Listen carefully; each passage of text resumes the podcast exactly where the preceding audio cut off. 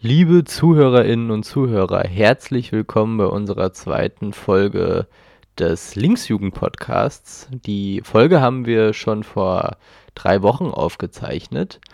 Ihr werdet später merken, dass wir beispielsweise ähm, beim Thema Lorenz Café nicht mehr auf dem ganz neuesten Stand sind. Aber ähm, ja, ich hoffe, das trübt die Freude am Hören nicht. Das Thema für heute soll sein, der NSU-Untersuchungsausschuss und vor allem die Sitzung des NSU-Untersuchungsausschusses am 16. Oktober, auch schon ein bisschen her, aber wir betreiben da etwas Nachlese. Nick war nämlich bei dem Untersuchungsausschuss äh, da und war zu Gast und hat sich das Ganze mal angehört. Und äh, ja, in der nächsten halben Stunde wollen wir so ein bisschen darüber reden, was denn seine Eindrücke waren. Äh, ja, aber erstmal ähm, sitzen wir hier zu zweit und ich persönlich, ich bin Malte, ich bin 23 und äh, habe studiert Politikwissenschaften und äh, mir gegenüber sitzt Nick. Ich bin 23 Jahre alt, habe einen Bachelor in Informatik gemacht und arbeite gerade an meinem Master. Ja, sehr schön, genau, prima. Ähm, ja, Nick, äh, unser Thema der NSU-Untersuchungsausschuss im Schweriner Landtag Warum genau bist du denn hier? Ich bin heute hier, weil unter anderem ich äh, im Rahmen einer Linksjugendaktion in Schwerin war und das damit verknüpft habe, dass ich mir den äh, Untersuchungsausschuss bzw. die 50. Sitzung des zweiten Parlamentarischen Untersuchungsausschusses zur Aufklärung der NSU-Aktivitäten in MV, wie es offiziell heißt, einfach mal angehört habe. Das ist ein schöner Name auf jeden Fall, sehr, sehr lang. Aber ähm, ja, das Ganze äh, ist jetzt ein paar Wochen her, ne? Genau. Dann würde ich dich erstmal so ganz doof fragen. Äh, ich war jetzt nur bei der Aktion in Schwerin ja auch dabei. Wir waren irgendwie zehn Leute oder so, die dann da vom Landtag standen und einfach ein bisschen auf das Ganze aufmerksam gemacht haben. Mhm. Aber was ist denn jetzt der NSU-Untersuchungsausschuss? Also NSU sagt ja vielleicht dem einen oder anderen was, aber was, was hat das Ganze da im Landtag auf sich? Genau, ähm, ich glaube, was der NSU ist, das brauche ich hier an dieser Stelle nicht so wirklich ausführen. Also das sollte hoffentlich inzwischen allen bekannt sein. Der Parlamentarische Untersuchungsausschuss hat die Aufgabe, innerhalb des Landtages die Aktivitäten des NSU in MV aufzuklären. Denn auch in MV, ähm, also wir denken hier in Rostock zum Beispiel an äh, Mehmet Turgut, der 2004 erschossen wurde. Auch hier in MV hat der NSU sein äh, Unwesen getrieben und es gibt sehr viele unbeantwortete Fragen. Und der ähm, Untersuchungsausschuss hat eben die Aufgabe, dort für Klarheit zu sorgen. Ah, okay. Ähm, ja, Mehmet Turgut ist ja, ist ja uns allen so ein bisschen im Gedächtnis. Vielleicht kennen ja auch ein paar von euch, äh, die äh, am 25. Februar ist das ja immer in Teutenwinkel, die Gedenkveranstaltung, ne? Was war denn noch so mit dem NSU in MV los? Ich hatte ja gerade schon über den äh, Mord an äh, Mehmet Turgut in Teutenwinkel gesprochen. Es gibt aber darüber hinaus zwei Überfälle auf eine Sparkasse in Stralsund, die ebenfalls dem NSU zugeordnet werden. Das war einerseits, ich hatte mich da im Vorfeld nochmal so ein bisschen schlau gemacht, am 7. November 2006, da wurden etwa 85.000 Euro erbeutet und gute ja, zwei Monate später, am 18. Januar 2007, wurden ebenfalls nochmal ungefähr 170.000 Euro, also insgesamt gute 250.000 Euro erbeutet. Und da beide Überfälle nur wenige Wochen auseinanderliegen, ist auch davon auszugehen, dass sich ähm, das Trio oder zumindest äh, Uwe Mundlos und Uwe Böhnhardt in dieser Zeit in MV aufhielten. Okay, ja, das ist natürlich äh, ziemlich krass. Ähm, und gut, da kann man das dann natürlich nachvollziehen, dass, wenn man sagt, die haben sich in der Zeit in MV aufgehalten, ähm, sie ja auch irgendwie Unterstützer in, äh, hier gehabt haben müssen, oder? Davon ist definitiv auszugehen, ja. Okay, also der Mord an Mehmet Tugut hier in Rostock in Teutenwinkel und die Überfälle auf die Sparkasse in Stralsund. Das sind ja schon mal einige äh, schwerwiegende Verbrechen, äh, die diese Nazi-Terrorgruppe hier äh, begangen hat. Ähm, Und deswegen ist natürlich auch nachvollziehbar, dass der Landtag, dass der Landtag da einen Ausschuss eingerichtet hat, der das Ganze so ein bisschen aufklären soll. Und der Ausschuss, so funktionieren Untersuchungsausschüsse ja, lädt Zeugen zur Vernehmung ein, oder? Genau. Äh, jetzt war also dann vor ein paar Wochen Hans-Georg Maaßen und Heinz Fromm da. Äh, wer sind denn die Leute? Richtig, ebenfalls da war noch Elmar Ruhlich, ähm, ja, Heinz Fromm war von 2000 bis 2012 der Präsident des äh, BFV, also des Bundesamts für Verfassungsschutz.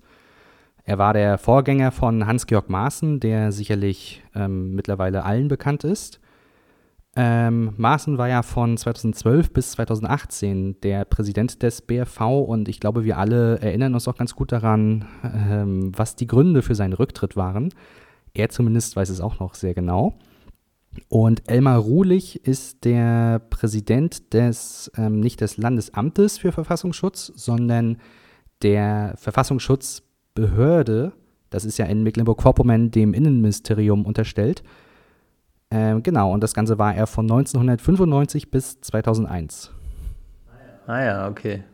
Also ich, ich zumindest, der Name Heinz Fromm hat mir jetzt weniger gesagt, aber Hans-Georg Maaßen Jetzt, wo du das nochmal sagst, ist ja, ist, ja, ist ja schon eine bekannte Größe. Ähm, äh, ich glaube, seine, also seine bekannteste Eskapade war ja dann äh, die Aussage, äh, damals, als es 2018 in Chemnitz diese furchtbaren Ausschreitungen gab, wo äh, ja, irgendwelche organisierten Neonazis äh, prügelt durch die Stadt gerannt sind und nachweislich ja Leute verfolgt haben, hatte er ja irgendwie gesagt, es, gibt, es gab keine Hetzjagden. Ne?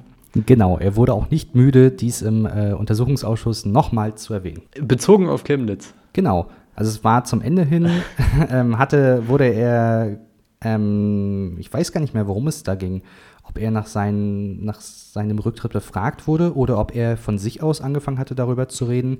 Aber er hatte die Gelegenheit auf jeden Fall genutzt, um nochmals zu betonen, dass es seiner Auffassung nach in Chemnitz keine Hetzjagden gegeben habe. Äh, wow, also das ist ja schon durchaus erstaunlich. Wahrscheinlich baut er jetzt so seine eigene Dolchstoßlegende daraus.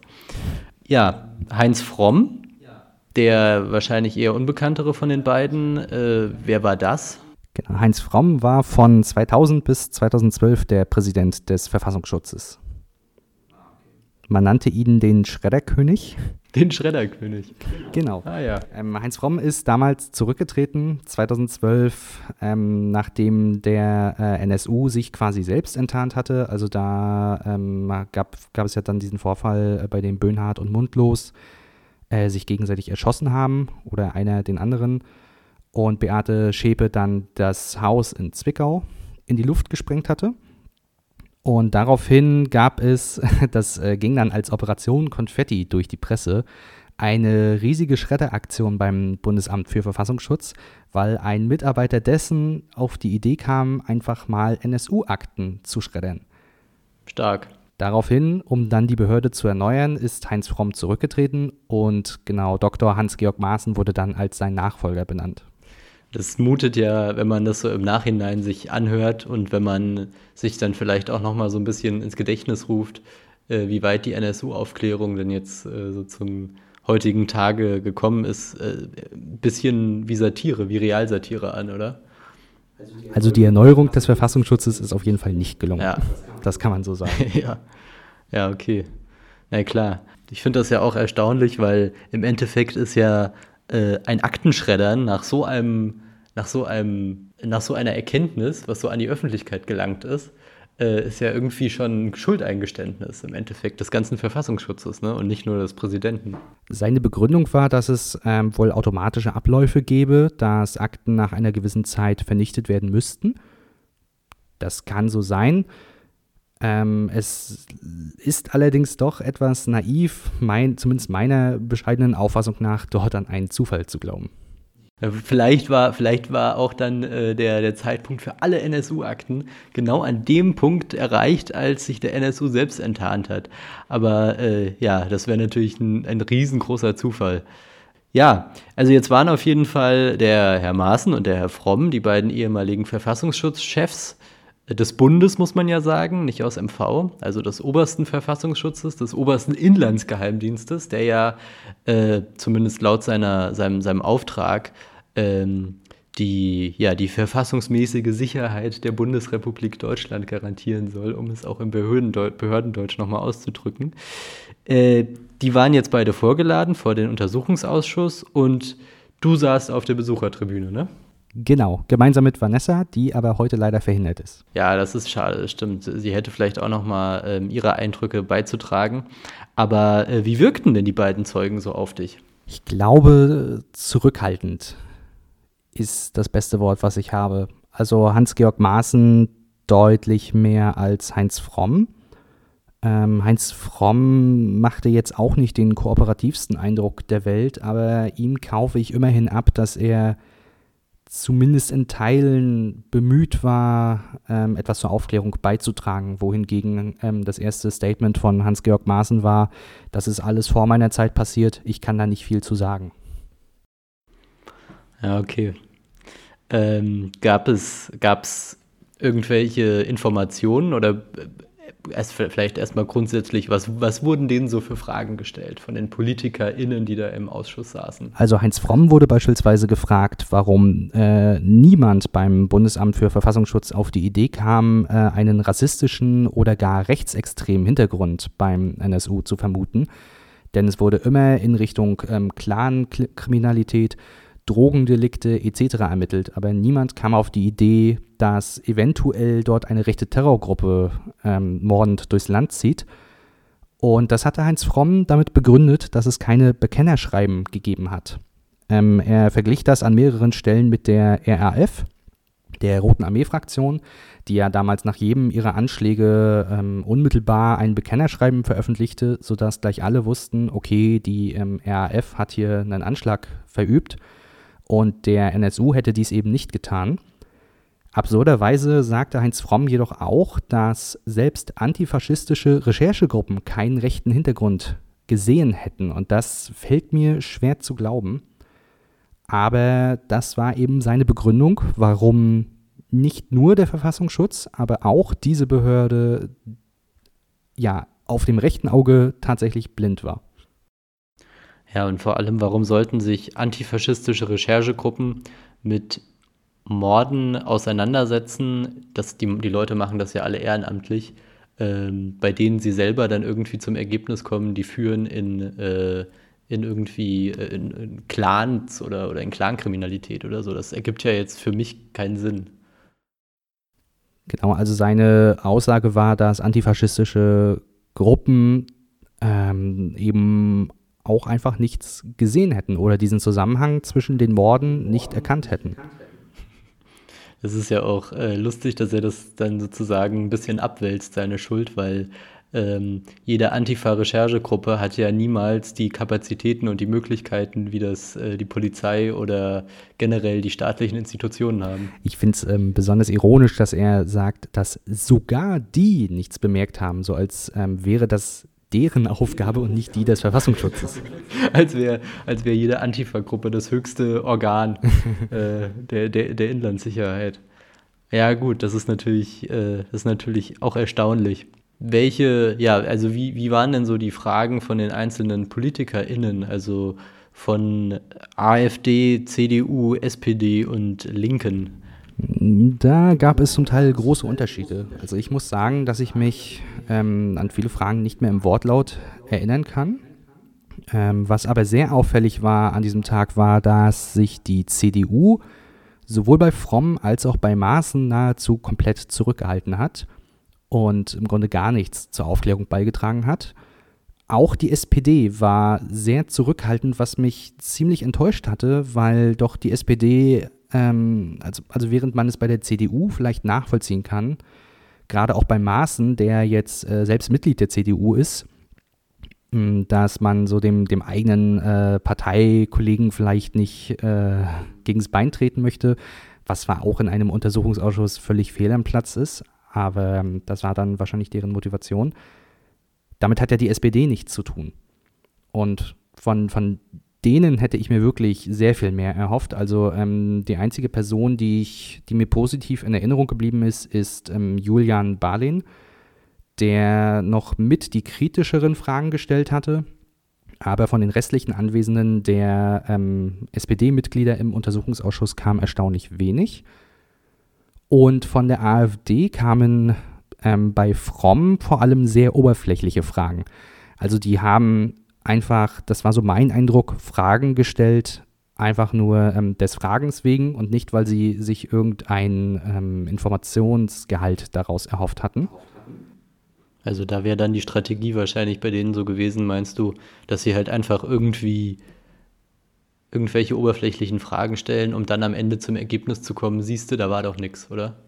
Ja, das würde ich so wahrscheinlich gar nicht sagen. Also mein, mein Eindruck war, dass die AfD sich inhaltlich ähm, nicht so wirklich damit befasst hatte. Also ich, ja, ich bin ja jetzt auch nicht, ähm, ich stehe jetzt auch nicht mit beiden Beinen in diesem Thema drin, das ähm, gebe ich ja auch zu. Aber ich bin ja auch kein Teil dieses Untersuchungsausschusses. Und wenn man sich dann da reinsetzt und zum Teil Fragen stellt, die man auch durch zehn Minuten Google-Recherche sich selbst beantworten kann, dann ähm, weiß ich nicht, warum man da drin sitzt. Mhm. Ja, das klingt ja dann schon fast so wie aktive Verhinderung. Ja, könnte man so sehen. Ja, das äh, ist natürlich, äh, finde ich dann aber auch wiederum wenig erstaunlich, weil ähm, ich meine, der NSU war eine rechte Terrorgruppe und die AfD ist halt einfach eine rechtsextreme Partei, die im Landtag sitzt. Ja. Ja, da ist dann wahrscheinlich einfach die äh, ja, der Wille zur Aufklärung nicht so gegeben. Was man ähm, unabhängig von allen Parteizugehörigkeiten etc. aber durchaus einmal positiv anmerken muss, ist, dass ähm, Peter Ritter, der ähm, von der Linksfraktion in diesem Untersuchungsausschuss sitzt, der alte Genosse. genau, ähm, Karen Larisch war an dem Tag leider verhindert. Ähm, später kam Jacqueline Bernhardt, die ja auch Landtagsabgeordnete ist, noch dazu. Aber zumindest bei den Anhörungen von Fromm und Maaßen, bei denen ich auch dabei war, war Peter Ritter als einziger Vertreter der Linksfraktion dort, hat dafür aber umso mehr Gas gegeben. Also bei Peter Ritter hatte ich wirklich das Gefühl, der ähm, hatte sich auf dieses Thema vorbereitet der wusste, worum es geht, der, kan der kannte im Grunde alle Namen, die gefallen sind, der wusste, was mit verschiedensten Gruppen anzufangen und der hat auch zum Teil, vor allem bei Maßen später, nicht locker gelassen und hat sich ähm, sehr schwer abwimmeln lassen. Das heißt, du meinst, er war so einer der wenigen, der sozusagen drangeblieben ist. Wie war denn das mit der, mit der, mit der Verteilung der Redezeit? Also, weil ich habe jetzt so mitbekommen, im Gespräch mit dir auch, dass es ja dann so zulief, dass äh, pro Zeuge nur eine begrenzte Redezeit vorhanden war. Äh, wie war die denn aufgeteilt? Ich glaube, bei Heinz Fromm waren, glaube ich, eineinhalb Stunden vorgesehen. Davon haben, ich glaube, die AfD hat relativ viele Fragen gestellt. Wie gesagt, auch relativ viele inhaltsleere Fragen. Die SPD und die Linke hatten auch noch relativ viele Fragen gestellt und die CDU hatte zumindest nach meiner Erkenntnis, ich war die letzten 20 Minuten dann leider ähm, nicht mehr dabei bei der Anhörung von Heinz Fromm, eine einzige Frage gestellt. Und auch das war eher, so wie ich es in Erinnerung habe, eine oberflächliche Frage. Wow. Ja, ich finde das, äh, find das irgendwie ziemlich schockierend, weil man gewinnt so den Eindruck, dass äh, nicht nur die staatlichen Institutionen, sondern auch die äh, Parteien, die die Landesregierung stellen, da äh, an der Aufklärung nicht so richtig interessiert sind. Das Bild hatte sich dann leider bei der Anhörung von Hans-Georg Maaßen noch weiter äh, verstärkt. Dort hatte die CDU nämlich, wie ich schon gesagt hatte, nicht eine einzige Frage gestellt. Und ich kann mir das nur damit erklären, dass sie eben ihrem ähm, eigenen Parteimitglied ähm, keine Steine in den Weg legen wollten, was das Ganze nicht rechtfertigt, aber vielleicht der Versuch einer Erklärung ist, warum die CDU dort auf ganzer Linie versagt hat. Und auch die SPD war eben, wie gesagt, relativ zurückhaltend. Die AfD hatte bei Hans-Georg Maaßen an einer bestimmten Stelle nichts Besseres zu tun, als ähm, denn zu fragen, wie das Ganze denn mit dem linken Extremismus aussähe. Also genau das, was man von ihr erwarten würde. Vollkommen fehl am Platz ja, an, der, an ja. der Stelle. Ja, klar. Äh, naja, ich meine, was ist denn das auch für eine mit Abstand lächerliche Frage, wenn man irgendwie um gewaltbereiten Linksextremismus dann plötzlich reden muss? Weil Der, der, also es hat ja, es hat ja kein, kein Linker irgendwie in den letzten zehn Jahren äh, eine Terrorserie verübt oder in den letzten 20 Jahren. Äh, ja, unsäglich, finde ich, klingt das. Der dritte Zeuge, der an diesem Tag angehört wurde, war ja Elmar Ruhlich, der Präsident des ähm, Landesverfassungsschutzes von 1995 bis 2001. Das hatte ich, wie gesagt, aus Zeitgründen leider nicht mehr angehört. Aber ähm, dort hatte der Twitter-Account Bildwerke Rostock noch einige Informationen zugegeben. So wurde beispielsweise ähm, Elmar Ruhlich gefragt, ob er Blood and Honor kennen würde. Und seine Antwort war nein was als ehemaliger Präsident eines Landesamtes für Verfassungsschutz schon sehr schwach ist.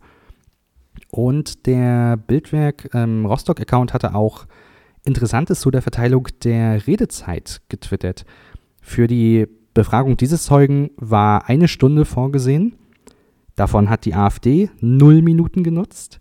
Die CDU hat ebenfalls null Minuten genutzt. Die SPD hat fünf Minuten ausgefüllt und die Linke hat 50 Minuten, also zehnmal so viel wie alle anderen Parteien zusammen ausgefüllt. Wow. Äh, ja, jetzt, also da, warte mal, du hast zwei Sachen gesagt. Einmal die Geschichte ähm, mit, der, mit Platten Anna. Das war ja ähm, eine Nazi-Gruppierung, die, glaube ich, irgendwann in den Nullerjahren verboten wurde. Ne? Weißt du das genau? Oder? Genau. Das konkrete Jahr habe ich jetzt gerade nicht im Kopf. Ich weiß aber, dass es zu der Amtszeit von Elmar Ruhlich noch geschehen ist. Also gerade deshalb hätte er diese Gruppe ja kennen müssen. Okay. Ja, gut, natürlich, das ist, das ist klar. Ähm, aber das ist ja auf jeden Fall äh, eine Nazi-Gruppierung gewesen, die durchaus äh, einen Namen hatte, so in der Szene und äußerst gewaltbereit war. Ähm, ja, und dann die Verteilung der Redezeit. Also das äh, hat sich ja eben äh, in dem, was du gesagt hattest, schon mal so angedeutet. Ähm, und das zeichnet ja irgendwie das Bild, dass im Bezug auf äh, Rechtsterrorismus irgendwie, ohne dass ich jetzt irgendwie hier unsere eigenen Genossen zu hoch loben möchte, aber dass ja dann irgendwie die Linksfraktion im Landtag die einzige glaubwürdige Kraft ist, die das Ganze irgendwie aufklä aufklären möchte, oder? Ja, es ist auch nicht mein Ziel, hier heute ähm, eine Werbeveranstaltung für die Linksfraktion daraus zu machen, aber man muss es am Ende tatsächlich so sagen. Also in der gesamten Zeit, als ich ähm, mir diesen Aus, äh, diesen, diese Anhörung angehört habe, war Peter Ritter die Person, die mit Abstand am meisten zur Aufklärung eigentlich beigetragen hat und die auch immer wieder kritisch nachgefragt hatte. Wie gesagt, gefolgt mit großem Abstand von der SPD. Und CDU und AfD konnte man komplett vergessen. Ja.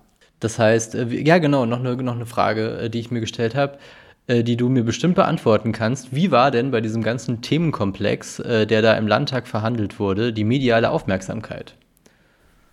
Die mediale Aufmerksamkeit war ähm, höher als sonst. Also auch Peter Ritter hatte gesagt, ähm, 49, es war ja die 50. Sitzung, 49 Sitzungen lang hat sich niemand für diesen Ausschuss interessiert und kaum ist Hans-Georg Maaßen da, ähm, sind auch äh, VertreterInnen der Presse vor Ort. Das heißt, der Untersuchungsausschuss hatte an diesem Tag wahrscheinlich so viel mediale Aufmerksamkeit wie noch nie. Dennoch hält sich das öffentliche Interesse generell in Grenzen. Also das hatten wir auch an unserem ähm, Infostand gemerkt, dass ähm, das Interesse für ähm, das Anliegen des Untersuchungsausschusses, also damit rennt man, glaube ich, keine offenen Türen ein. Ja, es ist jetzt, äh, es ist nicht das Thema, wo, wo irgendwie äh, die, die SVZ dann ankäme und äh, einen auf die Titelseite setzen würde.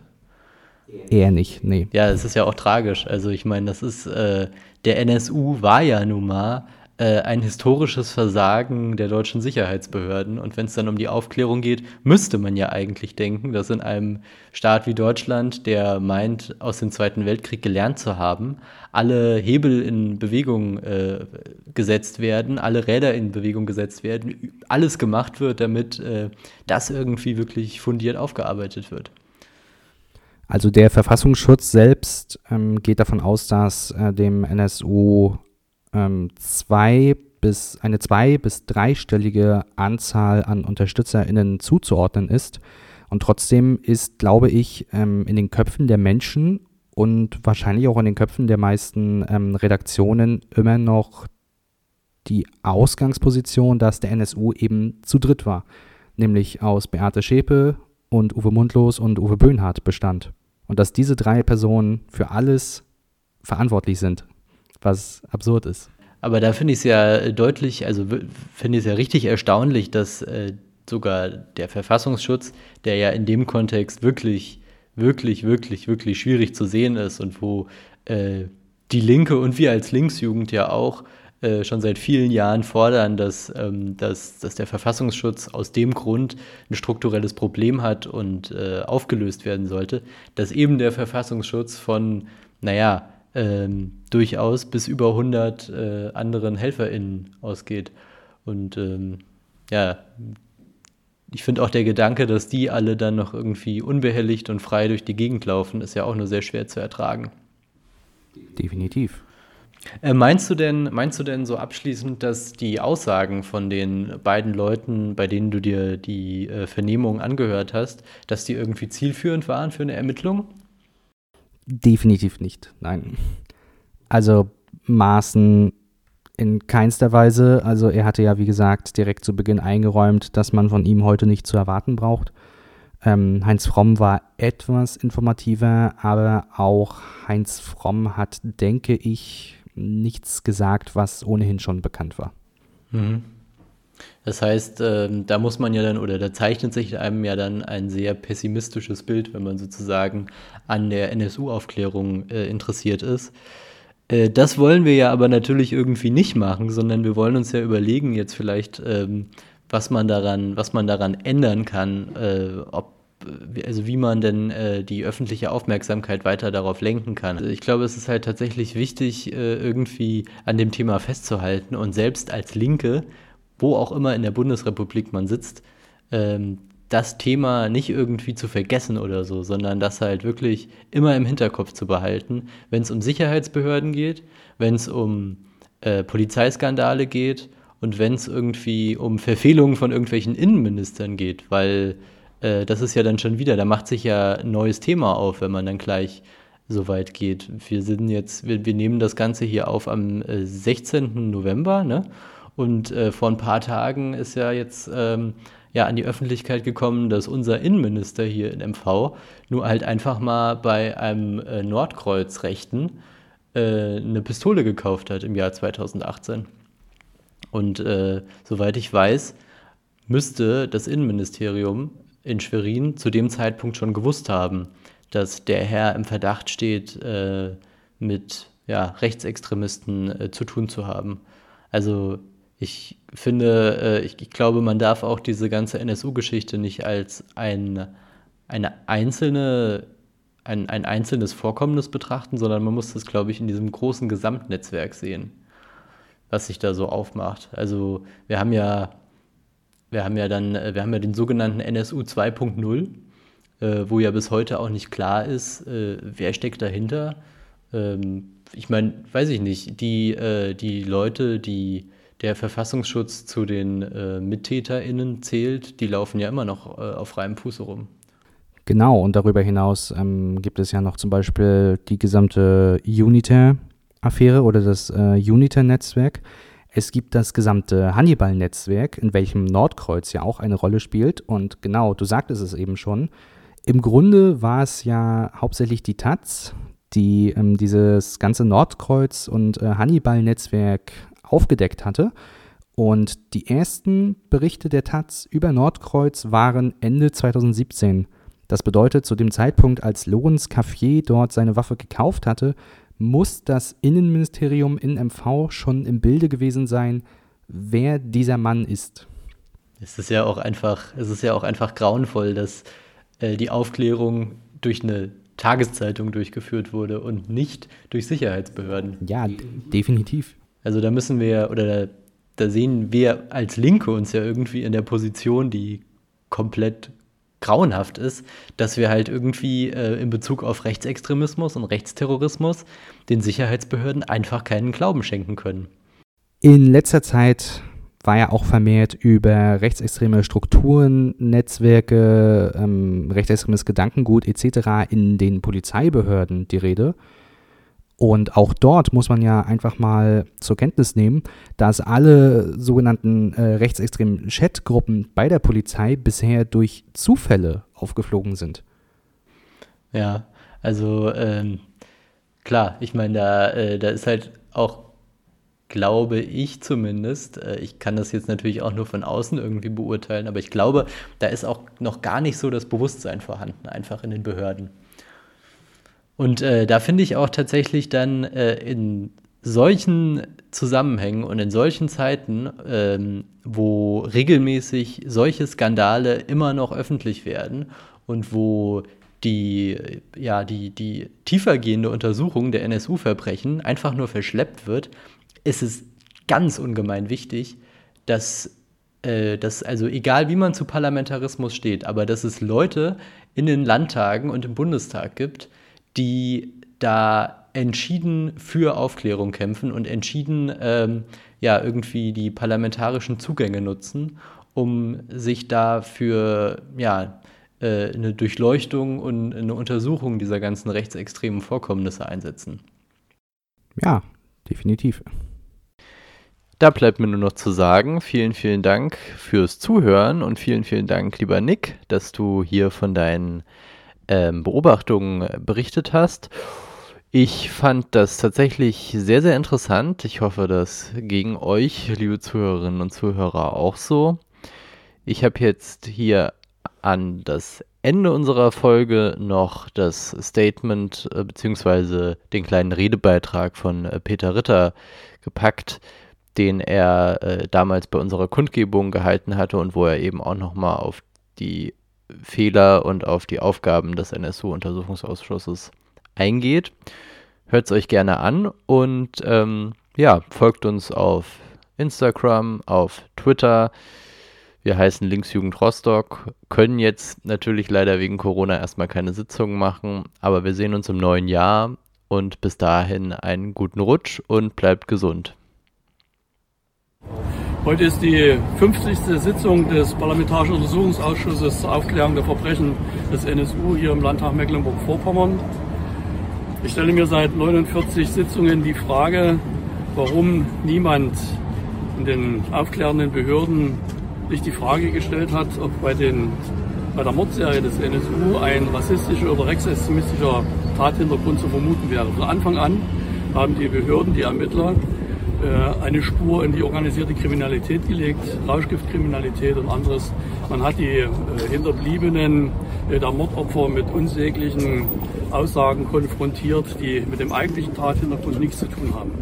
Auch heute bei der Anhörung der ehemaligen Verfassungsschutzpräsidenten ist das wieder deutlich geworden, dass selbst diese Behörde, die zuständig ist, angeblich die Verfassung, das Grundgesetz dieses Landes vor extremistischen Bestrebungen zu schützen, es nicht geschafft hat, nach den ersten Morden auch in eine solche Richtung äh, zu ermitteln oder die Ermittlungen in eine solche Richtung zu führen, die eben genau diesen rechtsextremistischen, ausländerfeindlichen Tathintergrund vermuten lassen.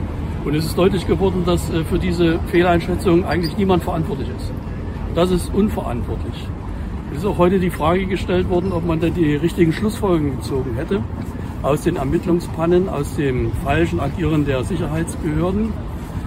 Und da ist in der Tat die Aussage getroffen worden, heute wäre so etwas nicht mehr möglich, weil man hat die Zusammenarbeit der Sicherheitsbehörden zwischen Bund und Ländern effektiviert, man hat sich zusammengeschlossen. Da stelle ich mir die Frage, warum es gegenwärtig einen Untersuchungsausschuss gibt, der die Vorfälle um das Amri-Attentat untersucht. Ich stelle mir die Frage, warum Halle möglich gewesen ist, wenn es denn so wäre, dass man aus den Verbrechen des NSU die richtigen Schlussfolgerungen gezogen hätte. Also, auch nach 50 Sitzungen des Parlamentarischen Untersuchungsausschusses ist klar, der NSU war nicht alleine. Es war nicht nur ein Kerntrio, das mordend und raubend durch das Land gezogen ist. Das NSU-Kerntrio hatte ein breites Unterstützernetzwerk auch hier in Mecklenburg-Vorpommern. Es hat Freunde und Unterstützer gefunden. Und es ist unsere Aufgabe aufzuklären, wie dieses Netzwerk in Mecklenburg-Vorpommern entstehen konnte. Und es ist unsere Aufgabe, dafür Sorge zu tragen, dass dieses Unterstützernetzwerk, was es ja heute in verschiedenen Strukturen in der rechtsextremistischen Szene immer noch gibt, zerschlagen wird und unsere alle Verantwortung gegenüber den Opfern und den Hinterbliebenen der Opfer des NSU-Towers ist, diese Taten endgültig aufzuklären. Wir haben eine Kronzeugin dafür. Die Kronzeugin ist die Bundeskanzlerin der Bundesrepublik Deutschland, die versprochen hat, alles zu tun, dass die Verbrechen aufgeklärt werden und dass so etwas nie wieder passiert.